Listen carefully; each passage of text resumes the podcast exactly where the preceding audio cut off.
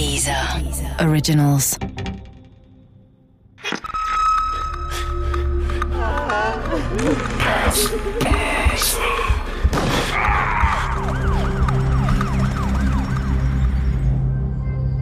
Albtraumurlaub Teil 3 Von Anfang an will Jens Reim Disziplin und Ordnung an Bord schaffen.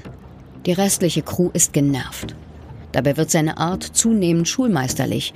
Ein Korinthenkacker. Einer, der so richtig schön die Stimmung versauen kann.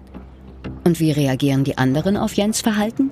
Genau, sie meiden ihn, wo immer es geht. Wer kann es ihnen verdenken? Die wollten halt einfach nur die Zeit genießen und nicht die große Gruppentherapie an Bord abhalten. Ein falsches Wort, ein kalter Blick, eine abfällige Bemerkung. Worte im Kommandoton. Nach und nach nehmen die Spannungen zu. Jens und Dana essen irgendwann getrennt von den anderen und versucht sich aus dem Weg zu gehen.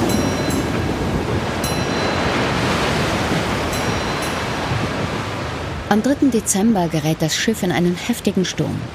Dabei geraten Hans Wagner und Jens in einen Streit über ein Manöver. Markus Bausch und Peter Luven sind auf Hans Seite.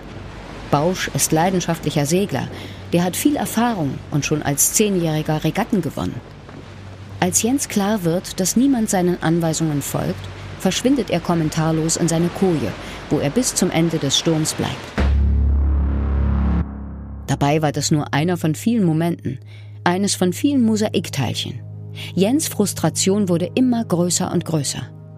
Immer wieder entlädt sich ein Teil seines Zorns, entweder als kleine Nichtigkeit oder großes Drama.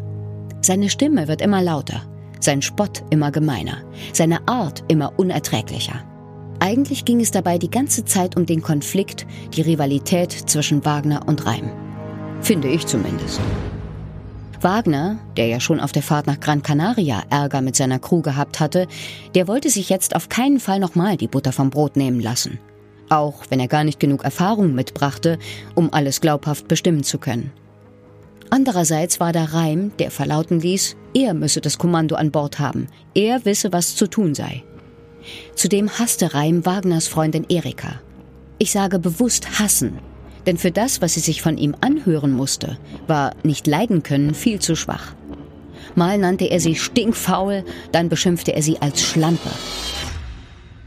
Jens Reim ist in der DDR aufgewachsen, hat Elektroinstallateur gelernt und dann geht er in den Westen. Das ging damals noch ziemlich einfach. 1957. Da hatte vermutlich tatsächlich noch niemand die Absicht, eine Mauer zu bauen. Im Westen findet er Arbeit und wohnt bei der Oma. Dann muss er zur Bundeswehr. Jens verpflichtet sich gleich für ein paar Jahre, bringt es bis zum Stabsunteroffizier und zum Transporthubschrauberpilot.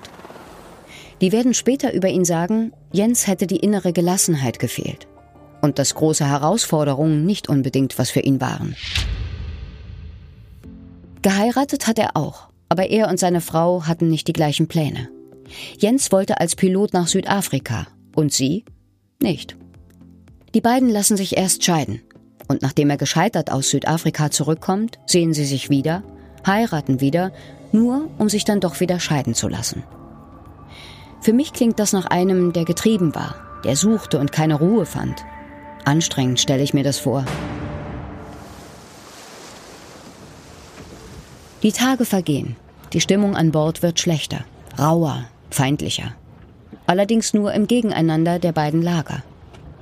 Die Stimmung in der Gruppe aus Wagner und seiner Freundin und den beiden Männern war gut bis ausgelassen und ahnungslos.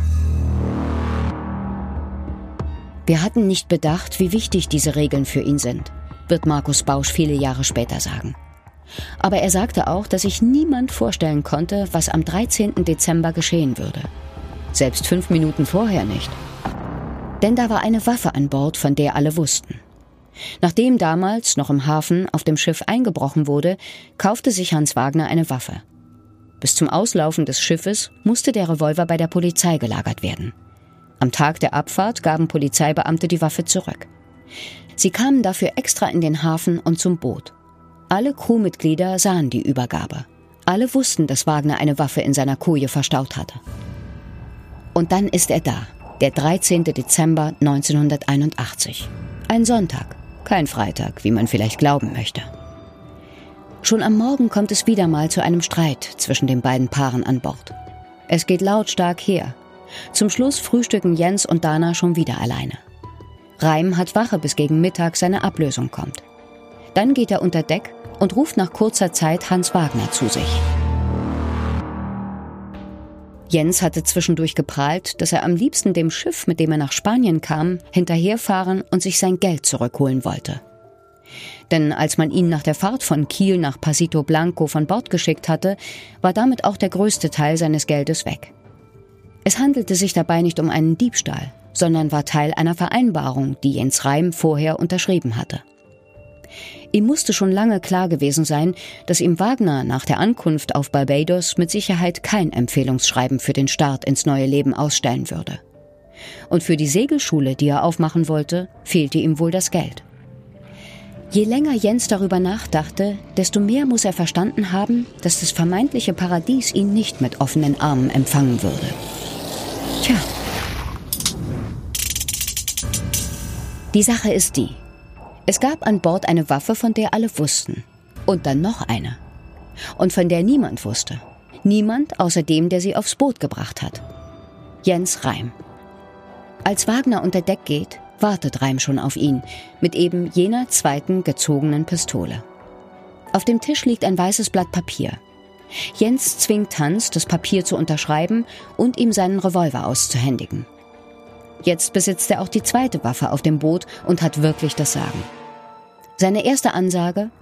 Hans Wagner und seine Freundin Erika werden diesen 13. Dezember an Bord der Aurika nicht überleben.